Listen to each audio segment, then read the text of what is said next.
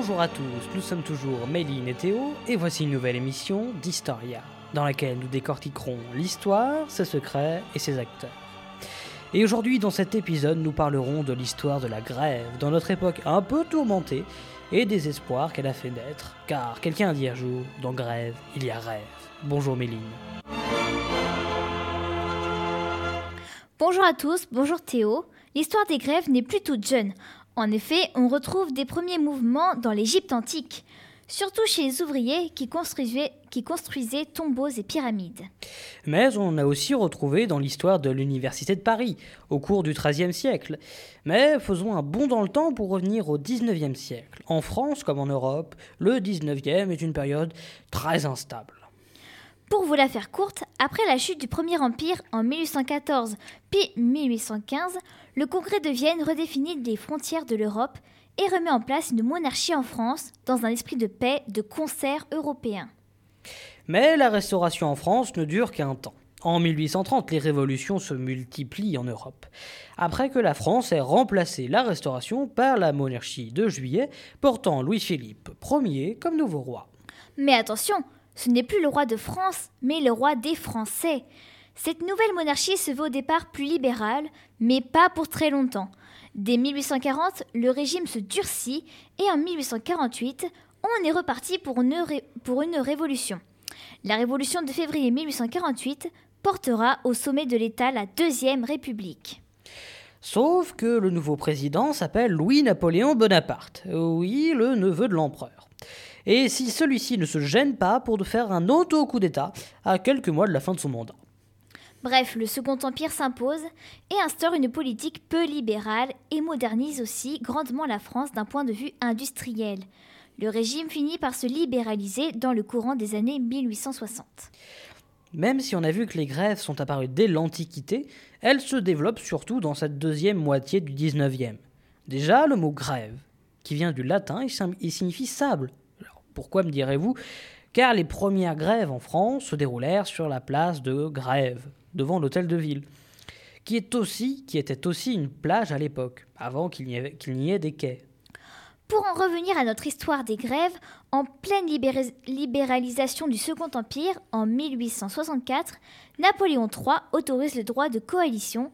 Autrement dit, les ouvriers sont libres de discuter entre eux et de se mettre d'accord. Et cela peut amener à une grève ou non? Mais attention, ce n'est pas pour ça que la grève est autorisée, elle est juste dépénalisée. La différence, c'est qu'avant, quand vous faisiez grève, vous alliez en prison, mais plus maintenant. Mais bon, c'est pas encore ça. On a donc l'exemple d'une grève en octobre 1869 où l'armée, chargée à cette époque de contenir, a été responsable de 14 morts. Dans ce climat tendu, dans le bassin minier, on en a un autre exemple, hein, quelques mois plus tard, celui du Creusot les ouvriers voulaient gérer eux-mêmes une caisse de prévoyance, sorte de caisse de, caisse de solidarité entre ouvriers. Sauf que le patron, Eugène Schneider, n'est pas vraiment acquis à la cause ouvrière, et faisant semblant d'accepter, nomme des contremaîtres acquis à sa cause pour s'en occuper. Forcément, les ouvriers ulcérés décident de faire grève. Les ouvriers font grève de toute façon, de tout, tout, pardon, tout à fait pacifiquement. Mais le gouvernement y envoie quand même 4000 soldats. Il, stoppe donc la grève et Schneider fait payer aux employés ce qu'ils ont fait à grands coups de licenciement. Alors les ouvriers vont se remettre en grève et ce sera un exemple pour d'autres. 1870 donc, la France et la Prusse se font la guerre. Et après la défaite de Sedan en septembre de la même année, la Troisième République est proclamée. En ce qui concerne les syndicats, c'est une association qui a pour but la défense des intérêts communs, comme le définissait déjà le dictionnaire en 1914. Ceux-ci sont donc interdits en France en pleine Révolution française en 1791 et seront restaurés en 1884. Mais on ne peut pas parler des grèves sans faire un détour par Germinal d'Émile Zola, sorti en 1888. Pour l'écrire, il s'est inspiré d'une grève dans un réunissant 12 000 mineurs. Zola raconte dans son roman l'histoire d'un ouvrier. Cet ouvrier, c'est Étienne Lantier.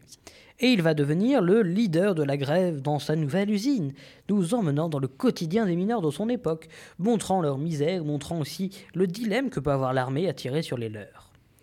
On a aussi des traces de plusieurs grèves aux États-Unis en 1894 à Chicago et une grève de l'armée qui n'a pas vraiment de travail alors que le droit de grève n'est pas instauré aux USA.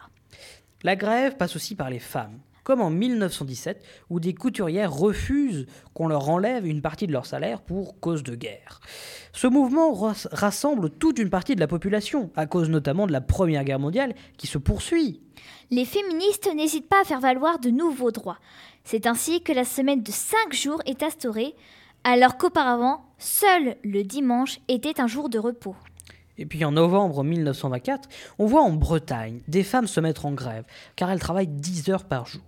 La protestation dure plusieurs mois, et toutes ces sardinières qui, qui protestent sont appelées les pensardines. Finalement, en janvier 1926, les patrons finissent par céder aux demandes des ouvrières. fait encore nuit, elles sortent et frissonnent, le bruit de leurs pas dans la rue résonne. Il fait encore nuit, elles sortent et frissonnent, le bruit de leurs pas dans la rue résonne. Écoutez, bruit de sabot, voilà les ouvrières d'usine. Écoutez, bruit de sabot, voilà qu'arrivent les peines sardines. À 10 ou 12 ans sont encore gamines, mais déjà pourtant elles entrent à l'usine à 10 ou 12 ans sont encore gamines, mais déjà pourtant elles entrent à l'usine. Écoutez, bruit de sabots, voilà les ouvrières d'usine. Sabots, voilà qu'arrivent les peines sardines. Du matin au soir, nettoient les sardines, et puis les font frire dans de grandes bassines. Du matin au soir, nettoient les sardines, et puis les font frire dans de grandes bassines. Écoutez, bruit sabot, voilà les ouvrières d'usine.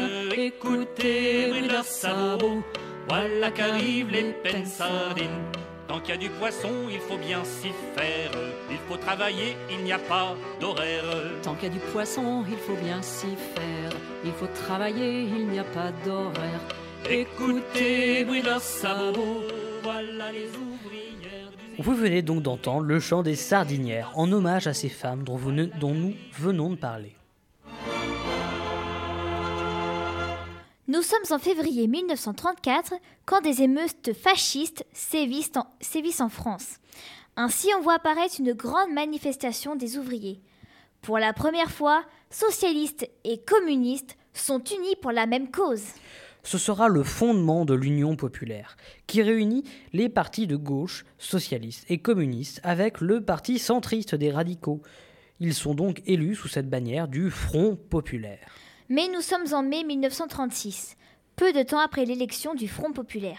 Une grève générale se met en place pour accélérer les réformes. Elle paralyse le pays, occupant les usines pour y faire des comités de grève pendant tout le mois de mai. La grève réunit environ 2 millions de grévistes.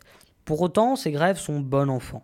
Ce sont des grèves de la joie. Finalement, le gouvernement de Léon Blum se forme le 4 juin, sous la bannière du Front populaire donc, et s'ensuivent de grandes avancées sociales avec les accords du Matignon, dans, de Matignon, dans la ville de 7 du... Oh la vache. Dans la nuit. Merci. Dans la nuit du 7 au 8 juin 1936. On dénombre donc une hausse de salaire général de 7 à 15% Les deux premières semaines de congés payés une semaine de travail qui passe de 48 à 40 heures, mais les ouvriers obtiennent aussi la liberté d'opinion. Et puis la Seconde Guerre mondiale se passe, et après la libération, avec la nouvelle constitution en 46, et puis vraiment en 58, la grève est reconnue comme un droit. Le Conseil d'État ne l'officialise cependant comme droit qu'en 1971. Bien entendu, il y a les manifestations et grèves générales de mai 68, résultant sur les accords de Grenelle instaurant une augmentation de 35% du salaire minimum interprofessionnel garanti, et 10% pour les autres salaires et des nouveaux syndicats pour les entreprises. Comme ça ne résout pas vraiment cette crise, le général de Gaulle dissout alors l'Assemblée nationale et la victoire des gaullistes lors des élections législatives suivantes met un terme à cette crise sociale. Malgré cela, la notion de grève étudiante concernant étudiants et lycéens est totalement ignorée du droit français, même s'il a déjà pu avoir un impact sur la politique française. Outre ça, le droit de grève est brandi encore très régulièrement en France de nos jours, comme ces mois-ci, jours de grève contre la réforme des retraites et de blocage général. Eh bien, merci de nous avoir écoutés. Vous nous retrouverez dès la semaine prochaine pour découvrir une nouvelle période et de nouveaux acteurs de l'histoire. Et comme Coluche disait également, les syndicalistes ont tellement l'habitude de ne rien faire que lorsqu'ils font grève, ils s'appellent ça une journée d'action. Allez, on vous laisse revenir tranquillement sur la bonne ligne temporelle. À très bientôt